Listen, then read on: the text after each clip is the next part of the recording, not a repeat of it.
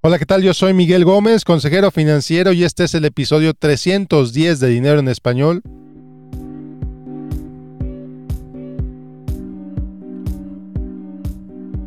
Y bueno, pues antes de entrar de lleno al episodio, te quiero dar las gracias por acompañarme, por estar aquí, por escucharme.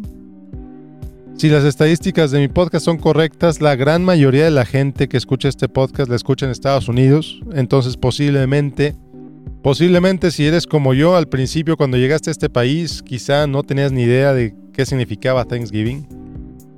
Quizá ahora ya lo sabes. Quizá ya cenas pavo, quizá no, no lo sé. Pero qué importante es tener un día para agradecer, para agradecerlo todo. Lo bueno, lo malo, lo que tenemos, lo que no tenemos, cómo estamos, nuestra salud.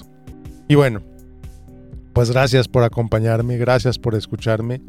La verdad, te soy con toda claridad, tengo muchas razones para estar agradecido y lo estoy. Todos los días lo agradezco, pero en Thanksgiving en particular, pues es un momento especial para hacerlo, ¿no? Entonces, bueno, muchas gracias por estar aquí. Muchas gracias por acompañarme. El tema del día de hoy es un tema un tema emocional, un tema quizá un poco fuerte para algunos, Hoy te voy a hablar de los problemas que resuelve el dinero y los problemas que no resuelve el dinero. ¿Y por qué se me ocurrió este tema? Bueno, porque escuché a un influencer de finanzas, una persona que habla mucho de finanzas, decir que si tú tienes un, un problema que se puede resolver con dinero, en realidad no tienes un problema, tienes una inconveniencia. Y bueno, pues es una de esas frases que se oye muy rimbombantes, muy muy fuertes, muy claras, ¿no? Y bueno, vamos, me gustaría analizarlo un poco. Si tienes un problema que puedes resolver con dinero, no tienes un problema. Es una inconveniencia. La repito. Bueno, pues suponiendo, en primer lugar, que tienes el dinero para resolver ese problema, ok. Si tienes el dinero para resolver ese problema, pues resuelves esa inconveniencia y sigues con tu vida. No pasa nada. Y aquí, por ejemplo, el fondo de emergencia, que también esto me gustó mucho también de otra persona que lo dijo, el fondo de las oportunidades. El fondo de, las, el fondo de emergencia, el fondo de las oportunidades, el fondo de la tranquilidad, también eh, he, oído a otros que le llaman. La importancia del fondo de emergencia es, tienes dinero extra, ahorrado, se te truena una llanta, pasa algo, ahí está ese dinero. Y no tocas tu flujo de efectivo.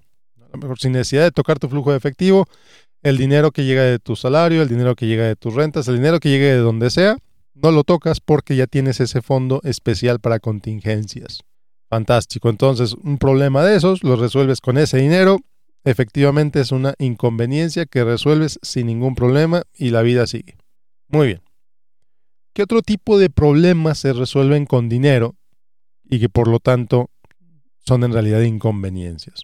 Pues eventualidades quizá una visita al doctor, problemas, eh, pues a lo mejor relativamente pequeños, ¿no?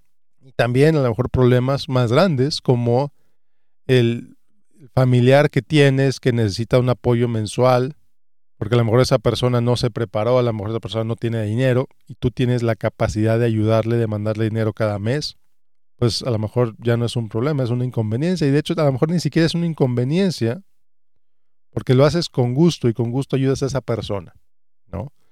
Entonces, eh, personas que no tienen, eh, que están en, lo, en la más, tienen muchas carencias, muchas necesidades, pues sí, si tuvieran más dinero, quizá tendrían menos carencias, quizá tendrían menos necesidades y son problemas que podrían resolver si ganaran más dinero, si tuvieran más dinero. Obvio, por supuesto, por supuesto, por supuesto que es obvio. Pero entonces va llegando un punto, va subiendo la escalera económica, vas ganando más dinero, tu vida va progresando, tu vida va, tienes una casa más grande, tienes un carro más nuevo, tienes una televisión más grande, tienes más libros en tu casa, tienes más cosas como consecuencia de tener más ingresos, de tener más dinero, de acumular más dinero. Tienes más riqueza, tu cuenta de banco tiene más ceros, a lo mejor llegó un momento en tu vida cuando llegaste a este país que nada más tenía un cero, cuando se te acababa el dinero al fin de mes. Y ahora ya tiene más ceros, porque ya tienes mayor capacidad de ahorro, ya tienes mayor capacidad de inversión. Fantástico. Ya empezaste a invertir quizá, Ya estás invirtiendo, ya, ya tienes una inversión en un, a lo mejor en un 401k, en una cuenta de inversión. Vas acumulando más dinero. Entonces los problemas en algún momento tuviste cuando llegaste a este país, y te hablo de mi parte, por ejemplo, cuando llegué a este país, tenía problemas que hoy ya no tengo. Así de sencillo. Hubo un año, y aquí te lo digo, pues no con orgullo, la verdad, a lo mejor ya lo, ya lo he contado en este podcast, no me acuerdo. Hubo un año cuando recibí el estado de cuenta bancario de mi cuenta de cheques. Ahí venía el resumen anual de las transacciones y vi que pagué 800 dólares en overdraft. Los overdraft fees, para aquellos que no lo sepan, son cuentas, son eh, cargos que te hace el banco por permitir hacer una transacción a pesar de que la cuenta ya no tenga dinero. Cuando la cuenta ya no tiene dinero y el banco aprueba una transacción y la paga, te carga, te hace un cargo de 35 dólares normalmente por la conveniencia de pagar ese cargo y que no te rebote la tarjeta. Esto fue hace muchos años, pero, pero en ese momento 800 dólares era muchísimo dinero para mí. Y darme cuenta que pagué 800 dólares de overdraft fees en ese momento, pues fue, un golpe en el estómago. Mi situación financiera no estaba nada bien. Ahora, pues hace mucho que ya no pago overdraft fees. Hace mucho tiempo que ya no pago ese tipo de, ese tipo de, eh, que ya no pago esos, esos cargos. Ya tengo otro tipo de problemas. Los problemas que tenía hace 15 años, por en mayor parte en mi vida ya no existen. Entonces, sí, en cierta forma coincido con esa frase de que los problemas que puedes resolver con dinero no son problemas, son inconveniencias.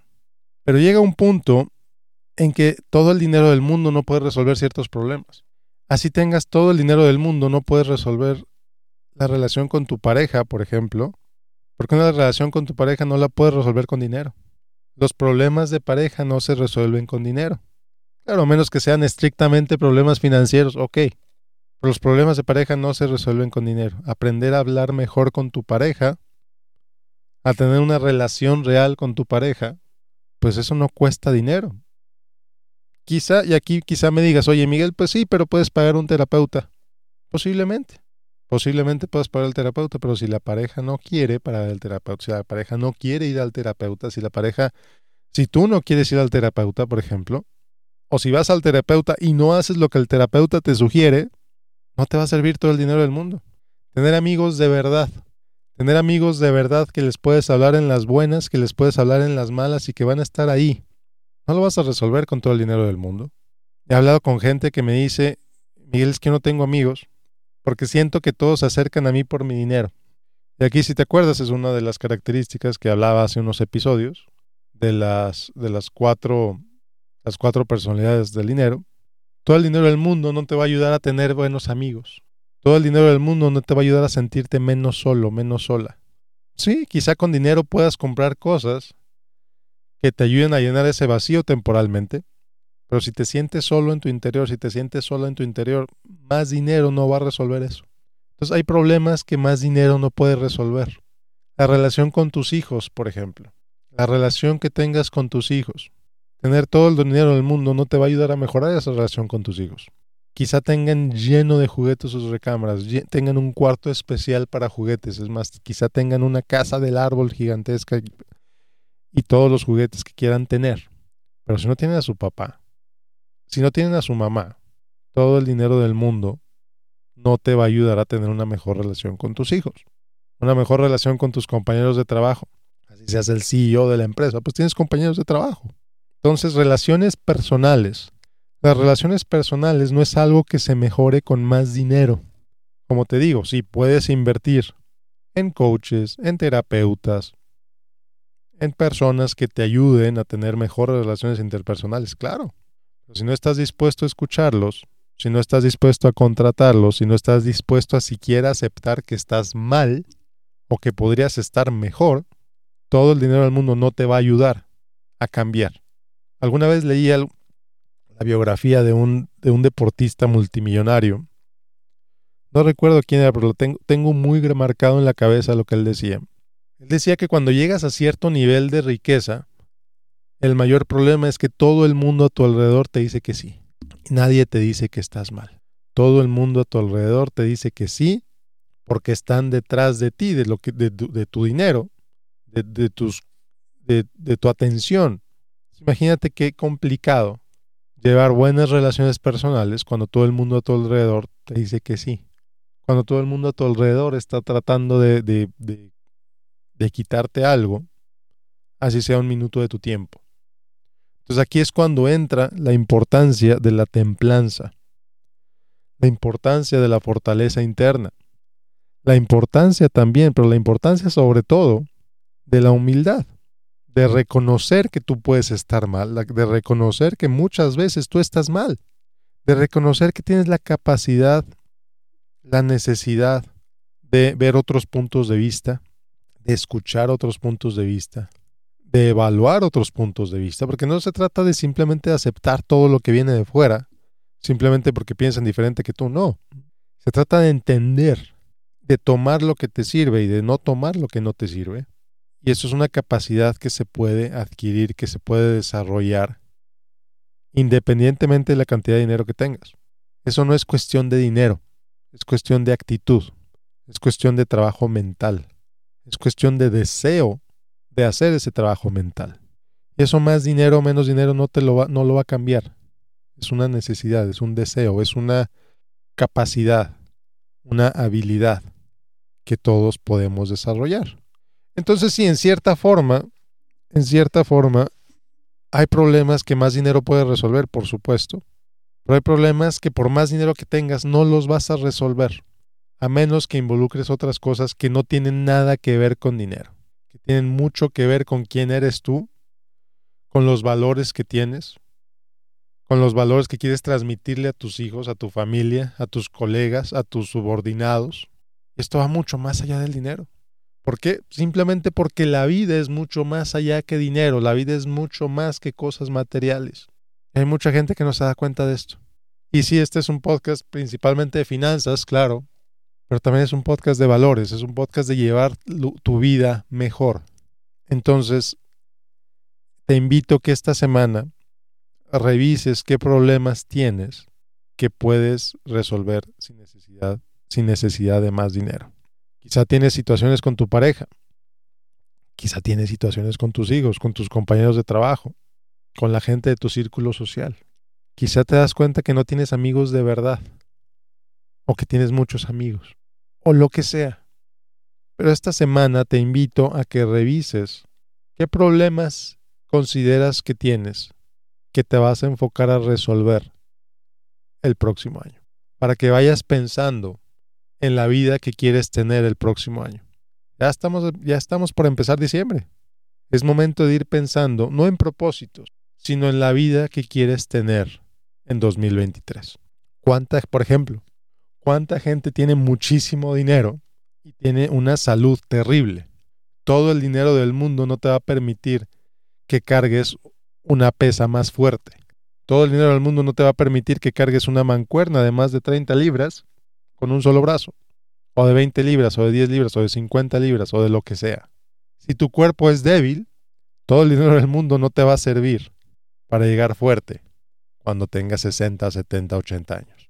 Sí, el, todo el dinero del mundo te va a ayudar a pagar enfermeras, posiblemente, a pagar a alguien que te empuje la silla de ruedas, pero el tiempo que le dediques a tu salud, el tiempo que le dediques a tu, a tu fuerza física, va a hacer que no sea necesario que tengas enfermeras que te empujen en silla de ruedas porque tu cuerpo va a ser fuerte, porque vas a poder subir escaleras, porque vas a poder hacer cosas que mucha gente de 80 años no puede hacer.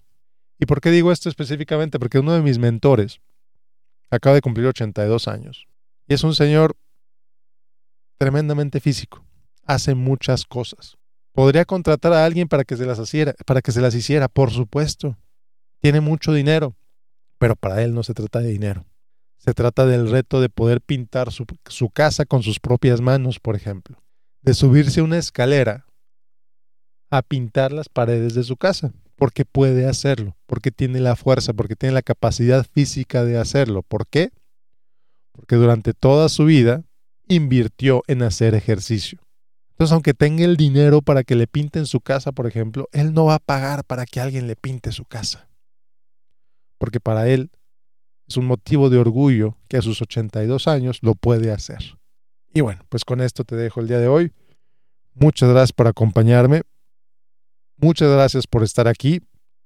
Y bueno, nos vemos la próxima. Hasta luego. Como siempre, te invito a que te inscribas a mi boletín de correo casi semanal, casi mensual. en miguelgomez.link diagonal correo, miguelgomez.link diagonal correo. Como siempre, te invito a que me sigas en Facebook, en facebook.com diagonal Miguel Gómez Consejero. Y por último, recordarte, invitarte a que me dejes un review en iTunes, a que me dejes tu calificación en Spotify. Esto le ayuda a los algoritmos a que recomienden este podcast a más gente. Entonces, por favor, por favor, si este podcast te gusta, si este episodio te gustó, déjame tu review ahí, déjame tus estrellitas. Y bueno, pues nos vemos la próxima semana con otro episodio de Dinero en Español. Yo soy Miguel Gómez, consejero financiero.